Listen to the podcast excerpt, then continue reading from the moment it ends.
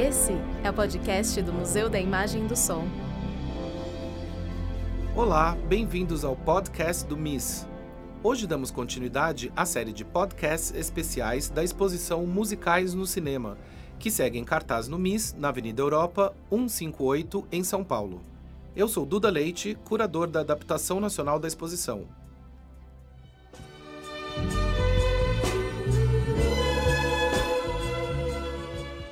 No episódio dessa semana, vamos conversar sobre as cinebiografias, um dos subgêneros mais populares do cinema nacional, com três pessoas ligadas intimamente a elas. São eles: o diretor Hugo Prata, da cinebiografia Elis, o diretor Ricardo Van Steen, do filme Noel, o Poeta da Vila, e o ator Daniel de Oliveira, do filme Cazuza, O Tempo Não Para. As chamadas cinebiografias sempre foram um dos gêneros que fizeram mais sucesso no cinema nacional. Moleque Tião, de 1943, dirigida por José Carlos Burli, uma das primeiras produções da Atlântida, era uma biografia um tanto quanto disfarçada de seu ator principal, Grande Otelo. Neste século, as cinebiografias foram responsáveis por alguns dos maiores sucessos de bilheteria do cinema nacional. Dois Filhos de Francisco, de 2005, estreia na direção de Breno Silveira, levou mais de 5 milhões de pessoas aos cinemas, contando a história de Zezé de Camargo e Luciano.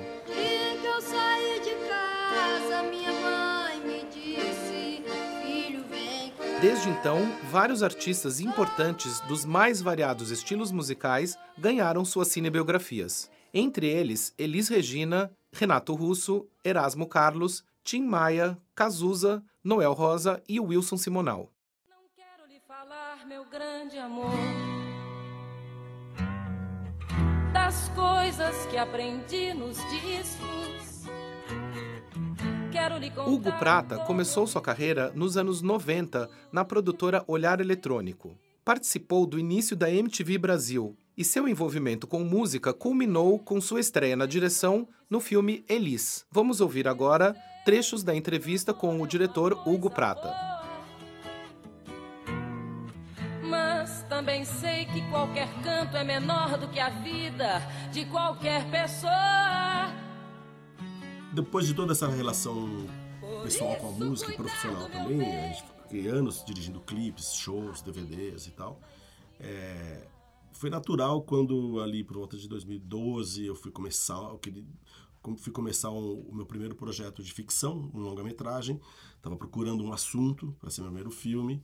E, e, evidentemente fui fuçar na música, porque era uma coisa que eu tinha familiaridade, gostava, me sentia à vontade e tal. E fuçando nesse, nessa gaveta da música, é, encontrei a Elis, que por incrível que pareça não tinha ainda o seu longa-metragem. Né? O João Marcelo costuma falar isso, filho dela. Falou, pô, o Hugo teve ideia e fez. Ninguém tinha me pedido antes. Algumas pessoas pediram e não fizeram, sei lá. Estava disponível ainda a Elis, sem uma biografia é, de ficção, né? E foi ótimo, porque eu conhecia muito bem a música dela, cresci ouvindo, é de altíssima qualidade. E ela também, como personagem, é muito rico. O cinema se faz de conflito, né? A ficção se faz de conflito, de, de enfim, também, de novo, não é um lugar para histórias muito flat, assim, né? E a Elise, nesse aspecto, é muito rica, pelo temperamento dela, pelo período que ela viveu, conturbado politicamente, a relação dela com as gravadoras, a relação dela com o machismo, ela enquanto mulher, ela enquanto artista, ela enquanto militante, e o temperamento de pimentinha, né? O apelido que o Vinícius Moraes deu a ela, sempre, enfim, mulher que falou, falava o que pensa, e isso é riquíssimo para um filme.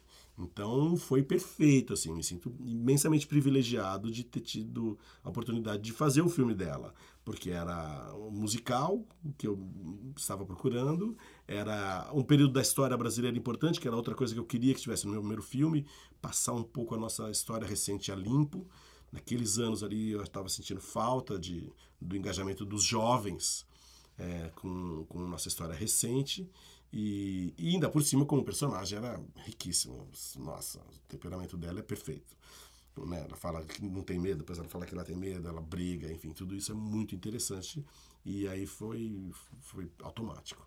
E daí você falou do, do contexto é, político, né? Que logicamente ela viveu no, no período da ditadura e era super conturbado e tal. É, qual era a importância de, de mostrar esse período no filme?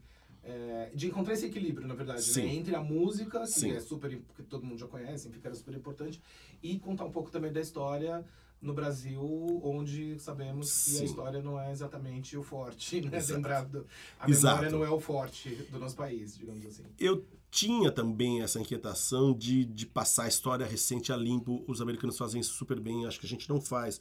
Eu acho que depois que o Brasil se democratizou ali, dois governos Fernando Henrique, dois governos Lula, os jovens deixaram de ter um conflito político organizou-se aqui. É diferente do que aconteceu em 64, 68, ou mesmo do que está acontecendo hoje. É, então eu senti que os jovens se distanciaram da política. Eu tive que ser politizado, porque eu nasci, fui crescendo, meus primos estavam sendo torturados, meus tios estavam sendo exilados, tinha uma perseguição contra o artista, a, a, né, a, ator apanhando no palco. Então, acho que eu tive a obrigação de me politizar um pouco. E nesse intervalo aí eu achei que estava faltando isso, então tive vontade de trazer esse contexto histórico para o filme. É, e também, depois de começar a trabalhar com a Elisa, a minha opção, uma das coisas mais difíceis na hora de fazer uma biografia, é você escolher uma parte, porque não cabe a vida de uma pessoa inteira em duas horas. Você tem que tomar um, por favor, contar um aspecto dessa pessoa, um período. Sei lá, tem filmes que é sobre filme sobre a Merlin, são sete dias da vida da Merlin, né? enfim, é difícil isso. É, no caso da Elise, a minha opção era ajudar as pessoas a compreenderem o que a levou a uma morte tão precoce. O que uma mulher tão forte como ela passou para se fragilizar tanto e ter uma morte tão precoce. Eu assisto as últimas entrevistas dela e vejo uma mulher exausta ali, deprimida, cansada, triste, brava, e foi isso que a fragilizou e a fez se envolver com drogas, que ela sempre foi careta a vida toda.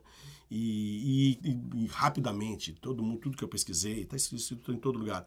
A Elis se envolveu com drogas e em nove meses morreu. Tão intensa que era. Ela não é que foi uma doidona a vida inteira. Tem gente que acha, nada disso. Ela descobriu aquilo lá e logo bateu com a cara na, parede, morreu. E eu eu me interessava muito o que a levou a essa exaustão. Por que, que uma mulher tão equilibrada, tão forte, tão vencedora, feliz, com filhos, ela sempre foi super mãe. Ela dava, tomava café da manhã com os filhos, almoçava, fazia o almoço, já ela não tinha empregada, ela sempre cozinhou, viajava com eles. Quando ia para o Rio, levava todo mundo. Ela, a vida em família sempre foi importante para ela. Ela sempre foi muito equilibrada nesse aspecto. E, e então eu queria traduzir o que a levou a se fragilizar.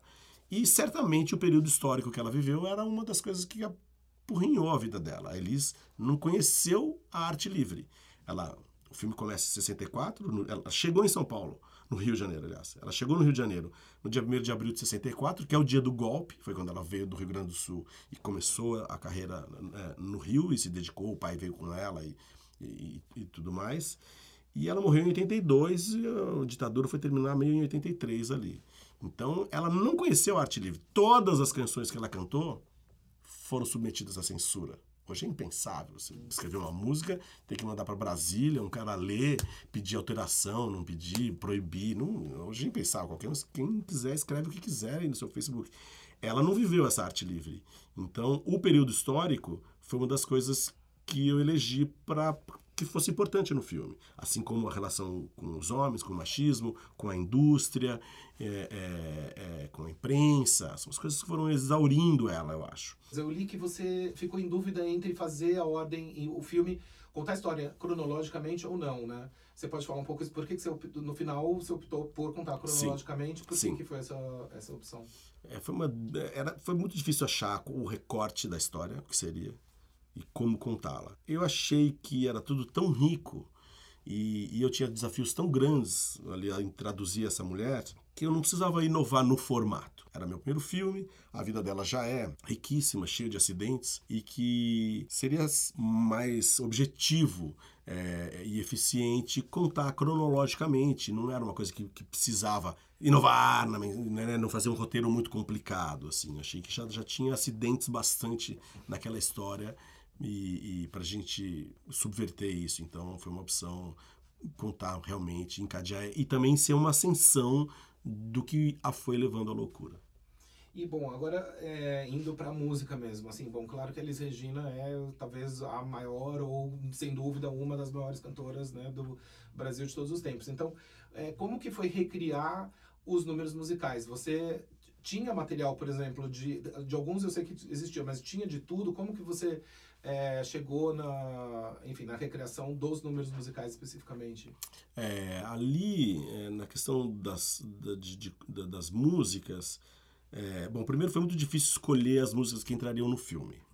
Eu tenho no meu iTunes 313 músicas da Elis, porque tem os programas de TV que ela cantava um monte, enfim, eu tenho tudo isso.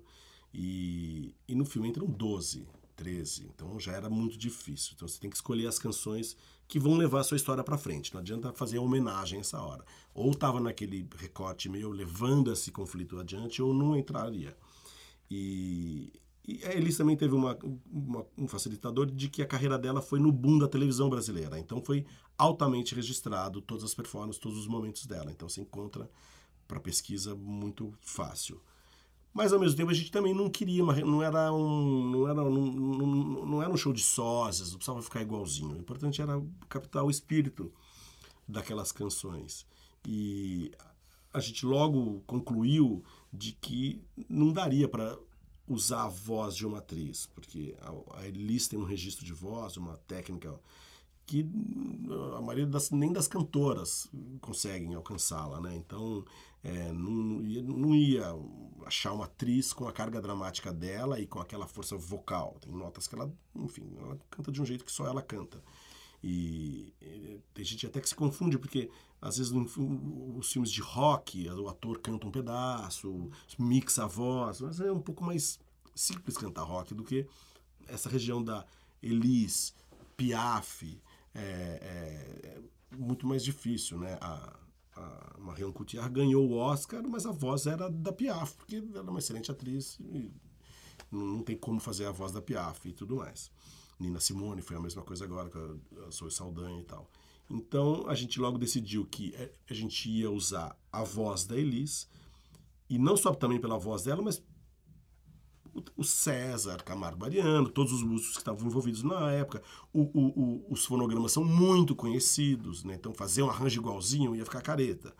É, enfim, então a gente toma essa decisão de usar a voz é, da Elis, e, mas eu cuidei bastante. Eu queria, eu, primeiro me interessava mais uma atriz que tivesse a carga dramática da personagem muito mais do que fosse uma sósia ou cantora. E a Andréa Horta foi perfeita nisso. A nossa compreensão da Elisa é muito semelhante, de todo o drama que ela viveu e tudo mais. E eu logo pedi para a Andréa, sugeri, ela concordou, de que ela precisaria aprender a cantar como Elis. Então ela tinha um coach de voz cantada. Ela tinha três coaches, um de voz falada, para ela falar como Elis e colar a voz dela na canção, um, um coach de corpo, para ela se movimentar como Elis, e um coach de canto, porque ela, ela tinha que saber como ela chega naquela nota, como ela projeta a voz, como ela projeta o corpo na hora de cantar, como ela usa o diafragma, a respiração, a divisão da Elis. A Elis, ela, ela respirava poucas vezes durante a música, ela tem um fôlego absurdo. Então eu coloquei um coach de, de, de voz e André ficou três meses se preparando, aprendendo a cantar. Porque senão ficaria só um karaokê, fica falso, com um close no cinema. E a pessoa fingindo que está cantando, não ia funcionar. E foi uma ótima solução. Então a Andrea, embora eu não tenha usado a voz dela, ela estava cantando, ela aprendeu a cantar. E essas canções são muito diferentes e muito difíceis de cantar. E ela cantava, ficava exausta, ficava rouca. A coach vinha brigar comigo no set, falava: hoje ela não pode cantar mais, está acabando a voz dela, tem que filmar amanhã. E ela estava lá é, cantando de fato. É, e, e da, na mesma técnica. O coach ficava no set falando: ó, oh, não, essa nota, lembra, você tem que projetar o queijo para frente, não adianta, assim, enfim, explicando a máquina toda. Ela já tinha ensaiado, ensaiado, e, e isso acho que foi uma das fórmulas mais legais do, do, do sucesso da performance da Andréa, principalmente. E agora, você falou que você não procurou sósias. Sim. Mas ao mesmo tempo, é, eu revi o filme essa semana, dois dias atrás.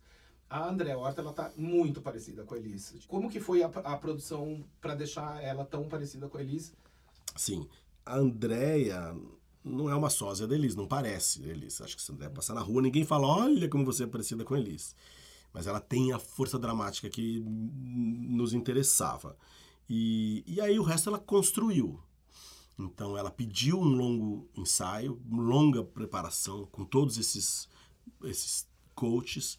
Então ela aprendeu a falar como Elis, ficava assistindo entrevistas e tinha uma fonoaudióloga explicando como ela articulava ao falar, o pensamento e articular, e o uso de, de maxilar da respiração, de tudo isso também de se movimentar, eles têm uma, uma, uma marra, uma ginga assim do corpo, e ele ficou, e a Andrea ficou meses se preparando isso, e cantando, e, se, e de preparação. É, é, engraçado porque muita gente chega para ela e fala, nossa, você tá muito parecida, parece que ela baixou em você. E a André fala, baixou não, eu construí isso com trabalho, né? Que pá, cai um raio e tal, né? É uma construção, a André é muito trabalhadora e muito metódica. Ela ficou realmente três meses trancada, é, é, ensaiando é, de segunda a sexta, das nove às cinco, construindo isso tudo. E depois, na reta final, ainda chegou a caracterização. A, a Cris Camargo e Ana Vanstin, é, e aí estudando a, a, sobrancelha dela, como que ela, né, como ela, enfim, o corte de cabelo, são vários cabelos, então é um, um trabalho em equipe, assim, de, de, de, construção, e aí ela, até ela ficar super parecida. Mas, de novo, se você encontrar ela na rua hoje, você não vai achar ela parecida. É um trabalho de construção da atriz, construindo o seu corpo, e de caracterização de figurino e maquiagem, que a Ana e a Cris são maravilhosas. E voltando para a música, como que foi essa decisão? É, você disse, você escolheu as músicas que, que contavam, que um, como se fala aqui, contavam, que tinham a ver com a narrativa também. Sim. Quer dizer, foi essa a opção Sim. mais do que, por exemplo, as suas favoritas, vai, Sim, digamos. claro. Essa a seleção do, das músicas que vão entrar no roteiro foi das coisas mais difíceis escolher. As canções, os personagens que vão estar no filme e, e as cenas que vão estar. E nessa hora você tem que ser fiel à sua ideia, de aonde você quer chegar com o filme. Então, nós tínhamos essa opção de mostrar o arco dramático dela, de como ela chegou tão fragilizada no fim da vida. Então, você tem que ir somando os episódios da vida dela que contam essa história. Você tem que ir selecionando os personagens que passaram na vida dela que contam essa história. E também as canções que contam essa história. Então, não adianta tocar tocar uma música porque ela é incrível. Ela tem que estar lá, tanto no momento histórico que ela gravou aquela canção, é, na, no, no, na mensagem, da, e também no andamento. Né? A música mais dramática na hora mais dramática, enfim, e nem sempre isso anda junto.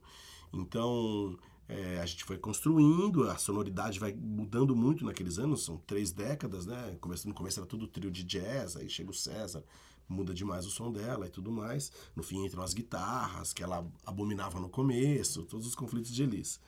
E, e aí a gente foi selecionando e ouvindo, vendo as canções que se encaixavam no roteiro, canções que levavam a nossa história para frente. Não pode parar e ter um número musical que não tem nada a ver. Então, com isso, grandes canções ficaram de fora e outras entraram. Eu adoro, por exemplo, uma música que praticamente ninguém conhecia, que é Cabaré, que é uma música que ela cantou um dia num festival, foi no 73, que teve aqui em São Paulo, que era um desagravo à censura, foi todos os artistas foram cantar músicas censuradas lá, o André Midani que pro, produziu esse festival, então o, Chico, foi o dia que o Chico e o Gil cantaram Cálice e, e, desligaram o microfone deles. Os militares estavam ali em volta, mas era um teatro, porque não podia tocar, não podia tocar na TV nem no rádio, mas ao vivo no show podia cantar. Então subia lá e cantava as proibidonas. E aí eles foi cantar Cabaré, uma canção do Aldir Blanc. É, e foi vaiada por causa daquela história do, do, do Pasquim e tudo mais. E eu achei essa gravação e é um arranjo dramático do César. Tem essa música no álbum, ela é um pouco mais leve. No, no dia do, do, do Fono 73, tinha um arranjo meio Piazzolla, que também estava sendo perseguido lá na Argentina, do Astor Piazzolla, uma coisa meio de bandoneon e tudo mais. E, e essa eu adoro essa canção. E ela tem uma força dramática importante no filme. É uma música que, que ninguém conhecia.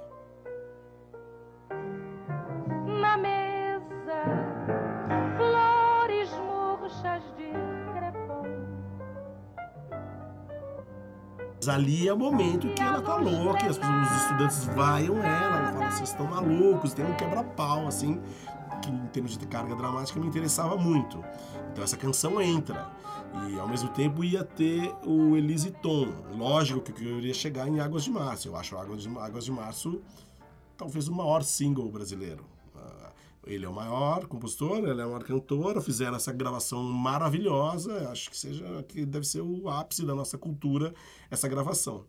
E, e ela esteve no roteiro por muito tempo ela cruzava o tom, tinha um monte de conflitos em Los Angeles e tudo mais, e, e ia, ia estava programado para acontecer isso. Mas na hora de fechar o roteiro, também era um momento que ela já estava exausta, que já estava começando, vamos dizer, a, toda a fragilidade e o cansaço emocional dela. Eu já tinha que estar tá começando a descer a ladeira, porque ela ia ter que, dali a 20 páginas, morrer. Estava escrito já isso, né? E essa canção ia jogá-la para a estratosfera, porque é uma, uma canção linda, com arranjo lindo, é, e é um sucesso imenso. Então, a, em termos de, de, de, função dramática no roteiro, me atrapalhava. Porque não era hora de jogar ela tão alto. Pelo contrário, dali ela só trope... foi, foi, foi, foi até o fim. Termina lá com Aos Nossos Filhos, canção do Ivan Lins. Triste, quase um hacking. Então, na construção do repertório, o Águas de Março me atrapalhava. E essa hora você tem que ser, fechar os olhos e tirar. E o Fascinação, bom, é melhores canções, performances da Elis, é uma música muito importante, grande. No filme representa um momento importante para ela, de lirismo, de resposta e de tamanho do espetáculo, né? Veio no Falso Brilhante, que é um espetáculo que ela mudou o showbiz brasileiro com esse espetáculo. E essa canção tão linda e tão difícil também, né?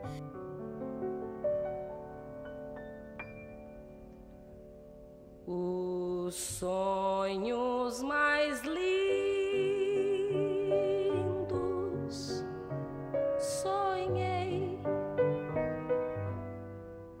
quimeras Para André era um desafio imenso cantar. Para o Caco Chocolate que fazia o César tocar, né? É, praticamente é, voz e piano, e foi um dos momentos mais difíceis para Andréia. Num show glamuroso, grande, não era ali no Beco das Garrafas, né, quando começa o filme, era um show mais num teatro imenso, foi um sucesso, é o auge da carreira dela no filme essa canção.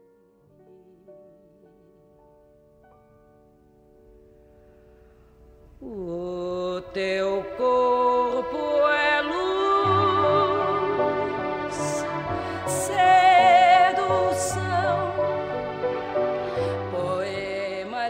O multimídia Ricardo Van Steen iniciou sua carreira no mundo da publicidade.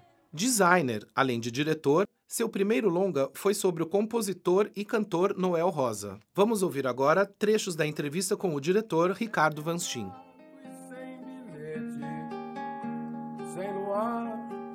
Sem violão. Queria saber como que o Noel entrou na sua vida?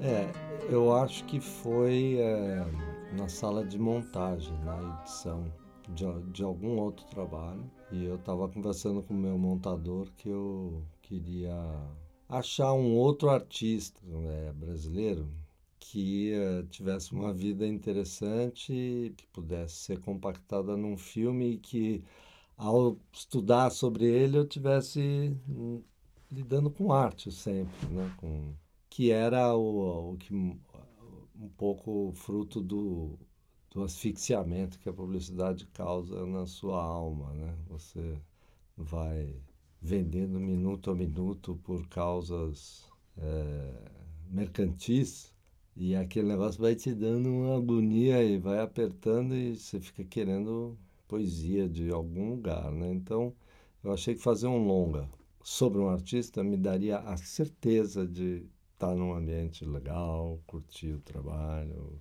de ponta a ponta, fazer arte o tempo todo. E daí você resolveu fazer o É, aí o meu montador falou, ele assim, no dia seguinte, né, ele deve ter ficado com a coisa na cabeça, no dia seguinte voltou para a ilha de edição, me encontrou de novo, falou, é, meu, se quiser fazer um filme sobre um herói, um artista assim, sem tamanho no Brasil, vai atrás do Noel Rosa.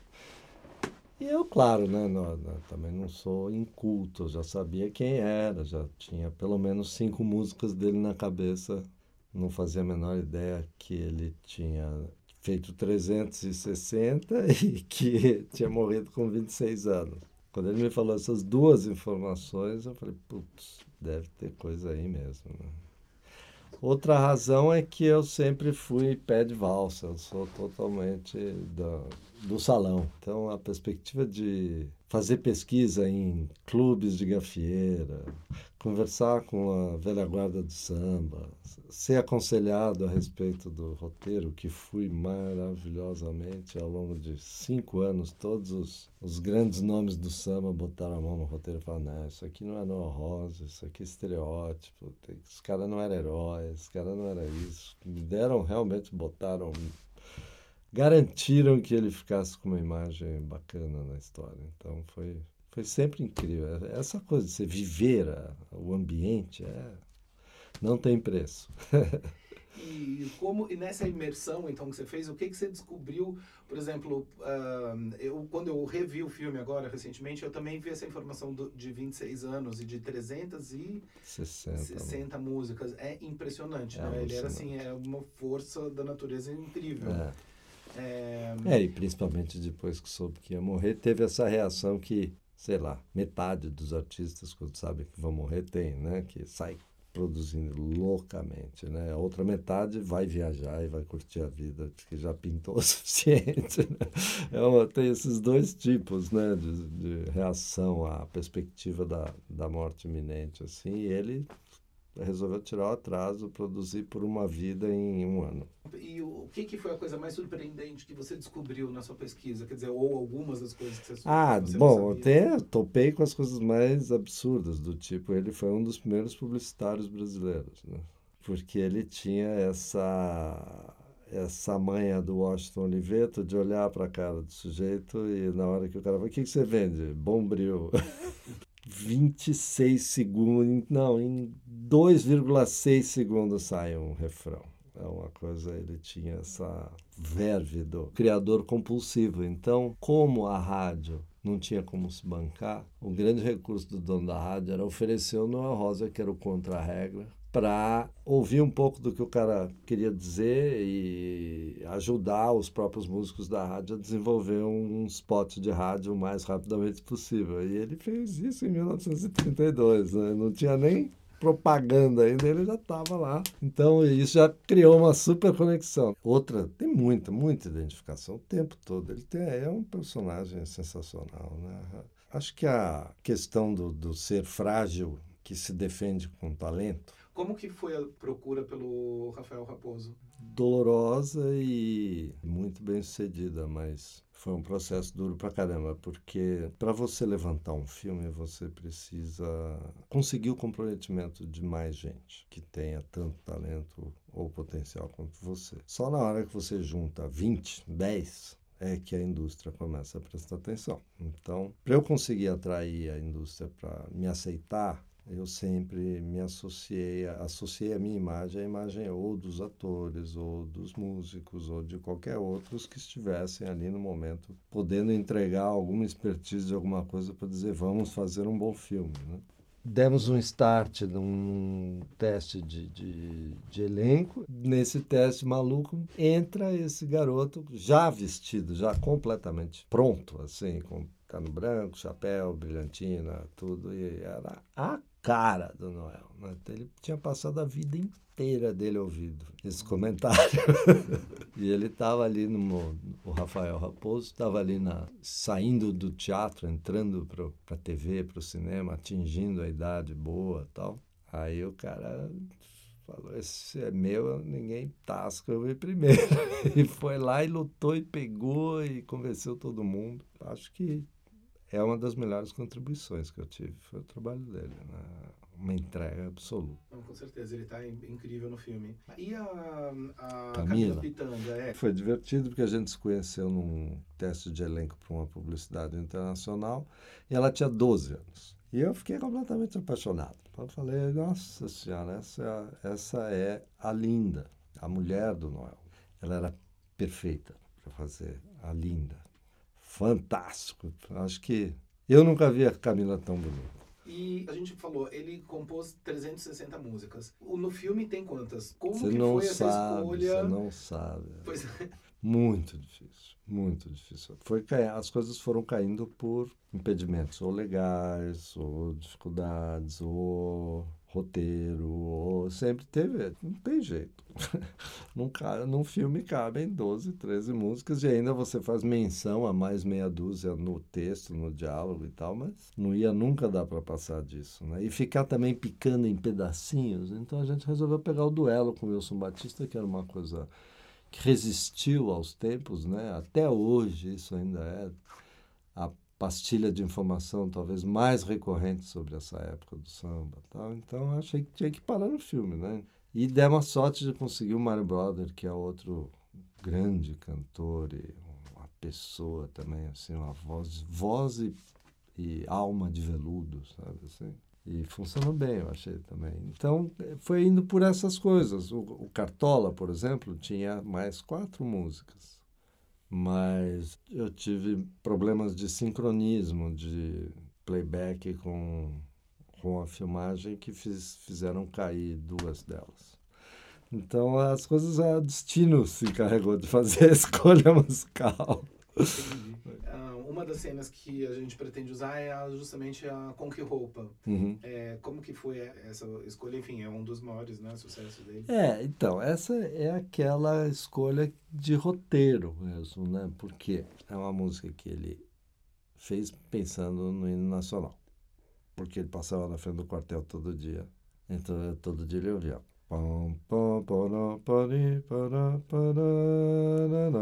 E aí, claro, moleque, primeira música, os caras.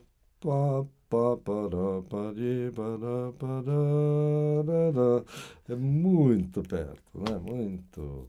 É quase. Tanto que ele não conseguiu vender, né? Porque ela é parecida demais. Então, isso já é um assunto para um filme começar, né? Agora vou mudar minha conduta. Eu vou pra luta. você já vê o artista criando a como que ele se vira para emplacar o trabalho dele e tal e desabrochar num carnaval, virar logo de cara primeiro lugar no carnaval, já sair enlouquecendo, né? Muito era o jeito de começar o filme. Um ponto em comum que eu achei entre os, os filmes, as chanchadas e até os filmes do cinema novo, que de certa forma eram anti, né, chanchado, o Clauber não gostava do- dos, das chanchadas, é justamente o carnaval. E no seu filme, logicamente, também, claro, Noel era um sambista e o carnaval é super importante. Claro. Qual que, como que foi filmar o carnaval, enfim, e qual é a sua relação com o carnaval? Filmar o carnaval é filmar o, o transe, né? Então, a minha cena de carnaval tem super a ver com o transe do carnaval, né? O transe de você descobrir uma, uma musa no meio da multidão, assim, na hora sair um refrão para você com ela, e você vai tentar ch- chegar perto e a pessoa uf, desaparece, né? No meio da, da- do crowd, da, da zoada. Então, para mim, o carnaval foi muito isso. De, eu, é, o eu queria fazer uma cena de transe porque o, a cena mais linda que eu já vi de carnaval na minha vida foi o, o Karim que fez. Num trabalho lá no Rio também, a exposição chamada Carnaval, onde ele pegou um, um- fez uma instalação com cinema projetado em cortinas de contas que você atravessava e era uma imagem dos folhões vindo contra você. Então você atravessava a imagem enquanto os folhões te atravessavam. Nossa Senhora, eu preciso tocar nessa seara de algum jeito, né? Daí fiz minha cena pens- tentando ali um pouco arrancar uma emoção como ele, mas não sei. É, uma das coisas que eu achei bem interessantes foi a escolha do Supla com o Mário Lago. Foi en- engraçado porque é super inesperado, mas deu certo. Não assim, dá certo. Quando você conhece a pessoa, o, o Eduardo, ele é um lorde, entendeu?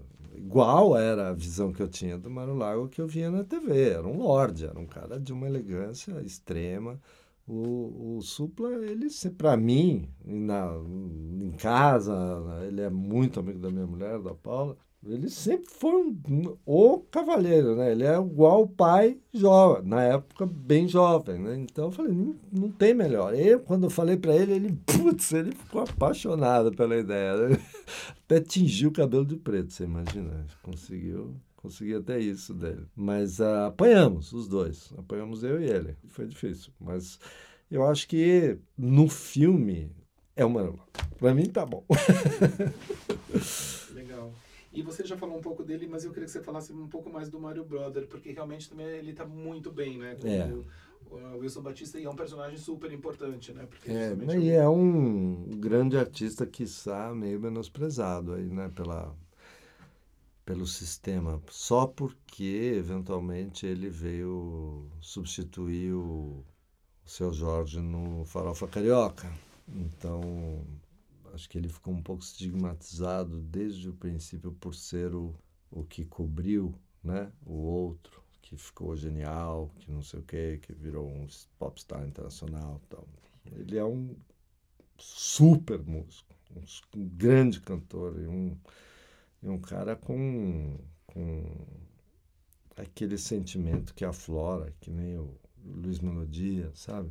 E agora está lutando, né? Ele já lançou outros discos e tá. Ele meou com a Elza Soares no palco durante um, praticamente uma temporada inteira dela, que foi muito bom para ambos, eu acho. Ela pegou essa coisa mais jovem muito forte, né? Com, com essa transição assim da, das gerações. E ele pegou uma cancha de Brasil forte, né? Então acho que foi uma super experiência para e você acha que também houve um paralelo, de certa forma, entre a experiência dele e o próprio Wilson Batista, ah, no sentido do Wilson Batista ser o, vai, digamos, entre aspas, antagonista do Noel? Não sei, tinha um pouco Sim, eu acho que né? sim, tinha.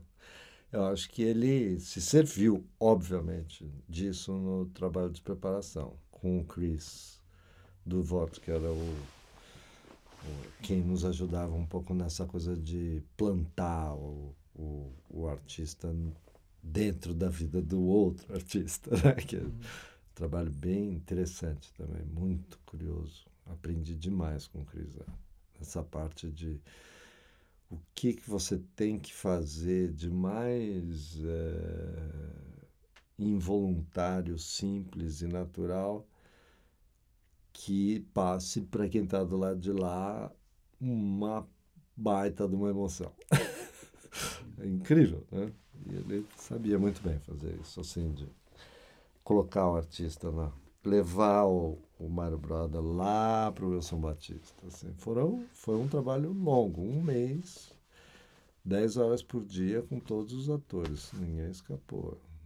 Foi muito legal. Até bater carteira a gente chamou um batedor de carteira muito do mal. O cara entrou no estúdio, era uma nuvem preta daquelas assim que. Uf, e o cara deu uma aula, foi fantástico. Tem uma cena de bater carteira bem delicada no filme, né? Que é o Ismael Silva que bate a carteira de um cara na rua tal.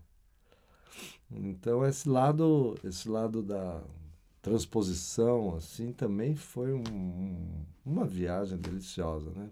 Filme de época é isso, né? Eu, eu não tenho a menor vontade de fazer filme contemporâneo, de coisa que esteja acontecendo agora. Bem mais legal pegar um painel em branco, assim, e começar a inventar tudo, sabe? Legal. Ótimo. Bom, é isso, então. Muito obrigado. Foi ótimo. Foi genial.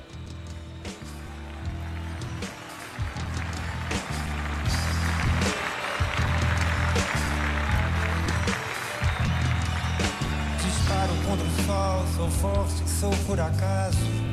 Minha metralhadora cheia de mágoas. Eu sou um cara.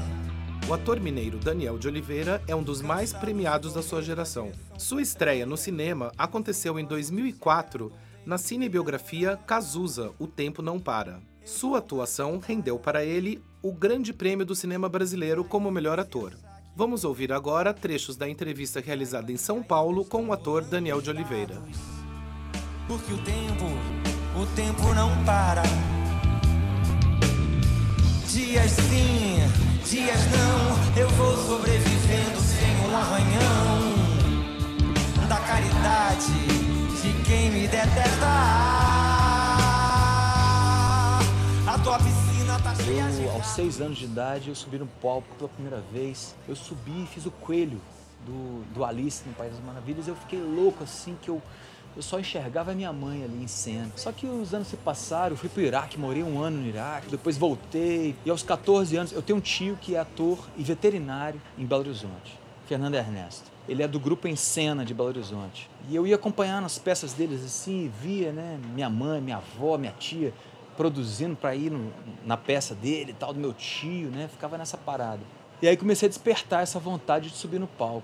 E aí eu comecei aos 14 anos. Então a minha, o meu começo eu digo que é aos 14 anos. Aos 6 anos foi só um, um princípio, assim, né? Mas aos 14 anos eu levei mais a sério, assim, e comecei a fazer mesmo. Fiz muito teatro em Belo Horizonte, comerciais de TV, até depois entrar para televisão e para o cinema. Então demorou um tempo. É, eu fiz o Circo, o Circo das Qualidades Humanas, que foi o primeiro filme que eu fiz. Eu tinha 20 anos, em Minas, em Congonhas do Campo. Depois de um tempo, eu já tinha batalhado no Rio de Janeiro, tinha feito alguns trabalhos já e fui chamado para fazer o Cazuza, fazendo uma peça chamada Êxtase. O Serginho, que namorou o Cazuza, ele foi ver a peça no, no Lauro Alvim. Ele falou, cara, tá rolando um teste aí pro Cazuza, você pode fazer o teste. Eu acho que você pode fazer o Cazuza. Eu falei, não, é um cara mais velho. Eu acho que eu tinha 23 anos na época. O teste rolou aos 24. Eu filmei aos 25 e vi aos 26. Então, assim, foi um período da minha vida importante, né? Fazer o Cazuza. E quando ele falou isso, eu falei, não, não, é um outro cara, né? Eu não sou, eu não vou fazer o Cazuza. Eu sou mineiro, velho. Sou de BH. não- O cara é carioca da gema, né? De Ipanema. Mas acabou de... Acabou que eu fiz o teste e fui aprovado para fazer o Cazuza. E foi o segundo filme que eu fiz na vida, mas foi talvez um, um dos mais importantes que me levou para outros filmes e outros trabalhos. O filme poderia ter outras linguagens. Eu estava pronto para fazer qualquer linguagem no domínio do Cazuza. Eu era o Cazuza naquele momento. Pra você ter ideia, na época eu aluguei um apartamento somente para viver eu, eh, foi, no, foi no Leblon ali que eu aluguei e tal. Eu falei, eu vou preparar o Cazuza. E não foi sozinho que eu preparei o Cazuza. O Cazuza não baixou. Foi estudado. Então eu tive a Lucinha, a mãe, o João Araújo, o pai, do lado. Eu tive a Marise Miller, que cuidou do Cazuza na época que ele tinha que fazer um problema. um- ele tinha um problema que era. Um problema, é. Ele sibilava, né? Ele falava assim, né? E a Marise Miller tirava isso dele. No caso, a Marise Mille colocou isso em mim. Ela trabalhou com ele para tirar e, e trabalhou comigo para colocar. Ela é muito amiga da, da Lucinha. Eu tive é, Walter Lima Jr., um mestre do cinema, para me ajudar a entrar nesse personagem. Eu tive a Camila, preparadora de elenco, para me colocar também. É, eu tive Márcia Rubim, de corpo, para me colocar também. Então, assim, foi muitos meses de trabalho, muitos, um ano de trabalho, para eu fazer o Cazuza. Então, assim, não, eu não estou sozinho nessa. Foi um time que me colocou nesse, nessa atmosfera, né? E minha pesquisa própria, né? de encontrar pessoas que eu conviveram com ele, conversar e tudo. E você falou da Lucinha e do João Araújo, né? Sim. Quem mais, assim, próximo do Cazuza você conhece, você se encontrou, enfim, você Pô, o próprio Serginho, né, que foi o cara que me indicou pro teste. Ele chegou a namorar o Cazuza na época e tudo. E ele que me indicou pro teste. Ele me ajudou muito também, assim. Ele é ator e me deu vários toques assim, a gente conversou muito. Esses caras que eu fui encontrando que pertenceram ao mundo do Cazuza, né? Lobão, Ney Mato Grosso, a galera da banda, Frejá, todo mundo. Eu fui encontrando uma galera, fui frequentando o espaço e recebendo, né? E eles foram me sinalizando onde, onde que eu tinha que ir. Né? Cazuza, quanto, quanto mais o tempo passa, mais eu admiro. Eu tô com 42. Eu olho um cara que morreu com 32 e compôs tudo que ele compôs. E aí, tudo que ele fez está registrado, existe. Ele escreveu ideologia, ele escreveu Brasil, ele escreveu blues do iniciante, blues da piedade. Ele escreveu essas coisas, ele passou por essas letras. De te ganhar num salto mortal de iniciante. Era um cara da burguesia carioca, zona sul do Rio de Janeiro, que viveu muito intensamente a sua época, uma época de abertura, né, pós-ditadura. E foi um cara muito importante, porque foi um poeta dessa época, né?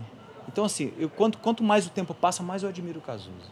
Um cara que, que morreu como morreu, quando a AIDS ainda era, era desconhecida, e ele bateu no peito e falou: tô com AIDS, e viveu isso em público, né, na, na capa da, da Veja. Então você vê que é um cara importante na época que ele viveu. Então, a minha admiração por ele, assim. Ele viveu tudo isso porque ele era um cara muito inteligente. Ele usou a inteligência dele naquela época.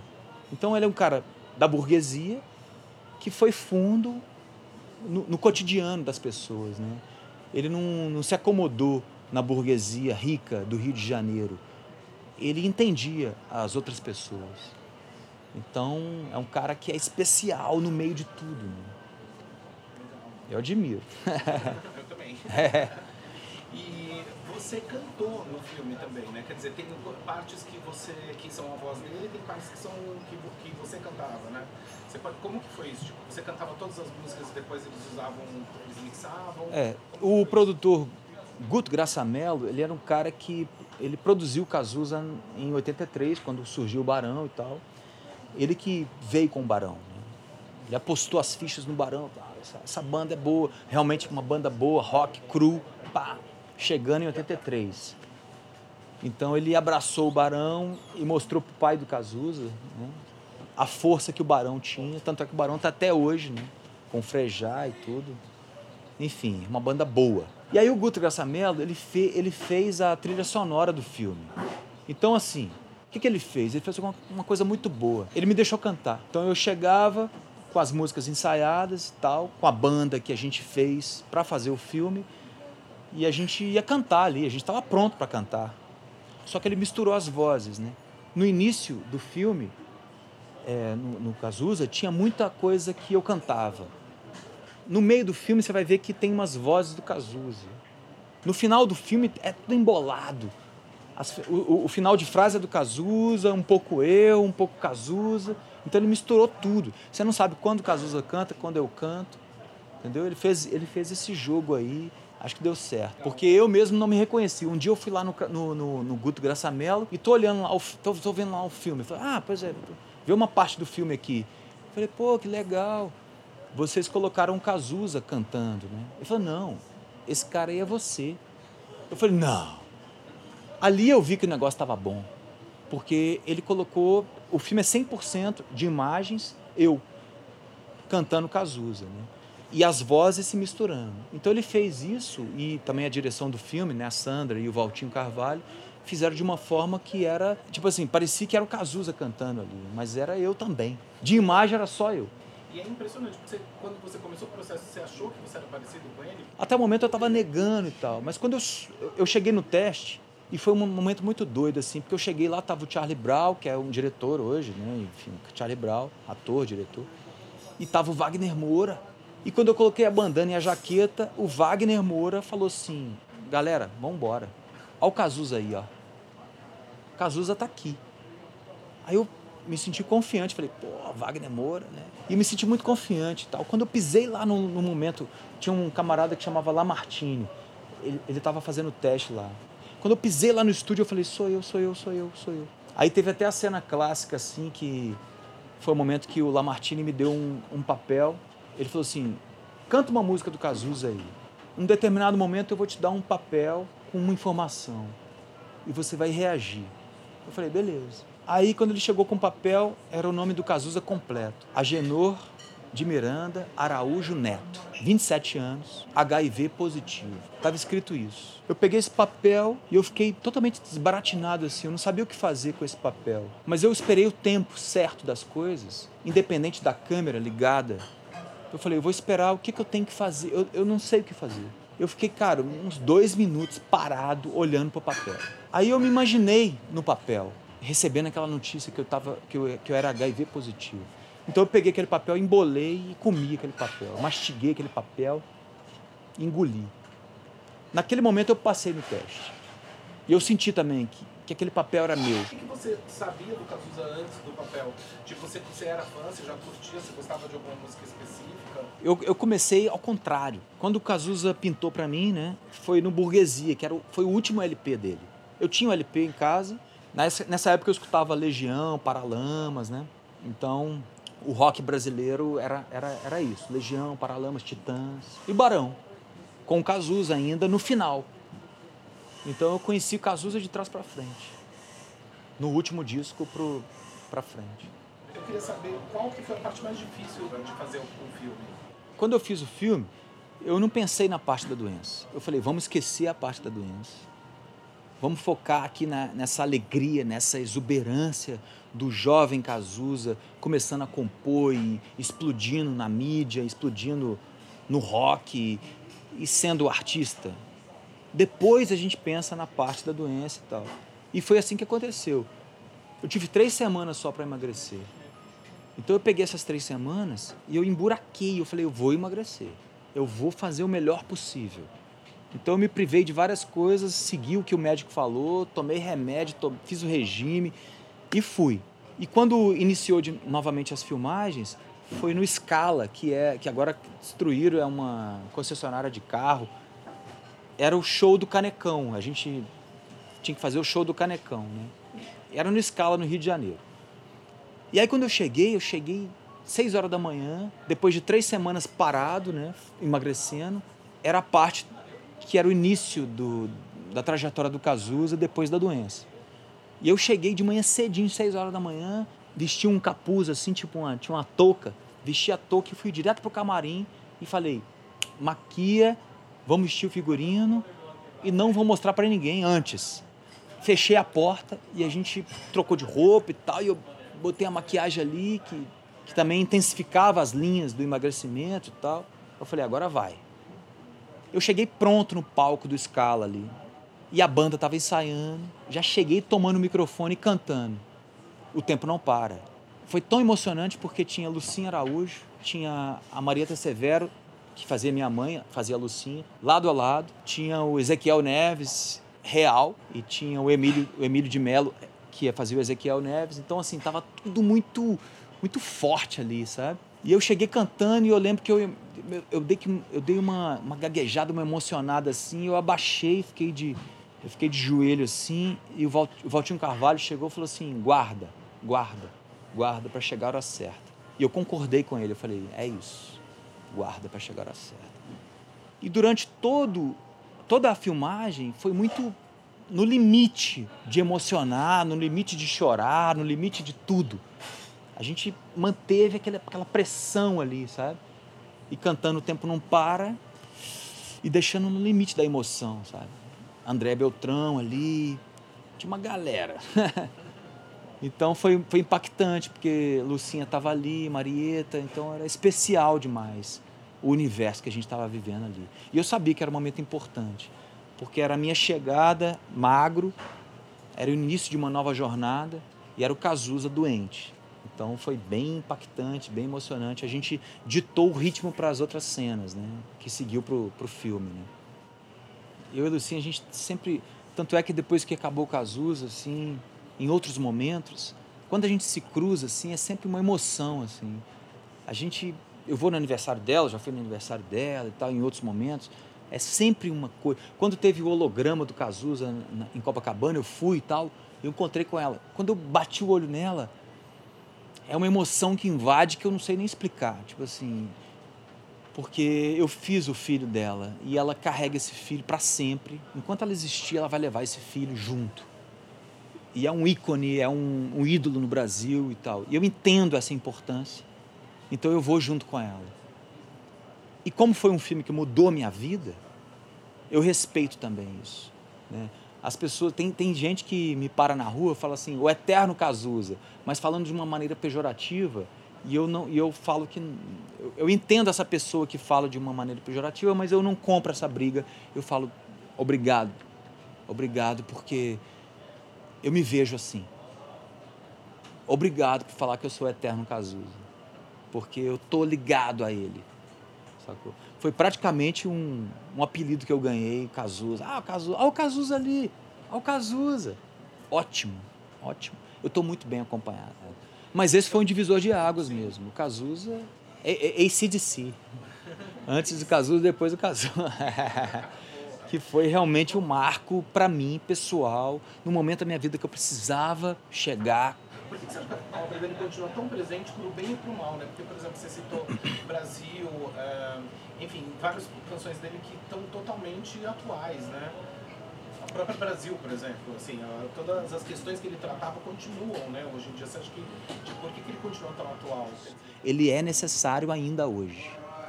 Eu acho que ele vai, sempre, vai ser sempre revolucionário porque ele é muito anárquico. E, e a gente mantém essa tradição de colocar panos quentes nas coisas e o Cazuza rompia isso. Então é necessário. O Cazuza vai ser sempre anárquico, cara, porque é um cara que dizia de uma maneira crua o que o Brasil precisava ouvir. Se ele tivesse vivo hoje, imagino que não teria composto, né, cara? Um cara ele ia explicar o nosso tempo de hoje de uma forma poética. Né? Exatamente. Não, ele ia deitar e rolar. Nesse governo agora, ele ia deitar e rolar. Não vai haver poesia. Se você tivesse que fazer algum outro, ah, alguma outra cinebiografia, quem você gostaria de fazer? Rapaz, olha, eu, eu já fiz alguns personagens reais. Eu tô achando que eu até posso entrar no Guinness Book. Por quê? Eu fiz o Hirohito de Moraes Joanides, que é o rei da boca do lixo na década de 60, 50. Eu fiz o William da Silva Lima, que é o, o, o princípio do Comando Vermelho. Ele era um dos cabeças do, do Comando Vermelho. Eu fiz o Santos Dumont num curta, o próprio Cazuza, o, o, o Frei Beto no Batismo de Sangue, o Stuart, o Stuart Angel Jones no Zuzu Angel, que é o filho da, da, da Zuzu Angel, né? Que morreu na época da ditadura e tal. Então, assim, eu já fiz alguns personagens conhecidos dentro da história nacional. Mas o Cazuza foi o único musical, né? Eu não sei qual que eu faria musical. Tal, talvez eu, eu, eu, eu, negaria, porque assim, já tá bom já. Cazuza já é um marco no cinema e na história das, das biografias cinematográficas, né? Então já tá bom demais. Não dá para fazer outro. certo. Tá bom, valeu. Valeu. Obrigado.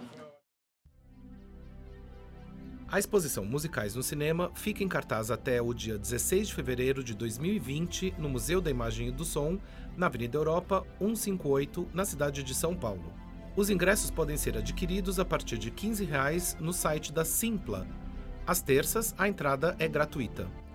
Mais informações em miss-sp.org.br. O MIS é uma instituição da Secretaria de Cultura e Economia Criativa do Governo do Estado de São Paulo. Até o próximo episódio.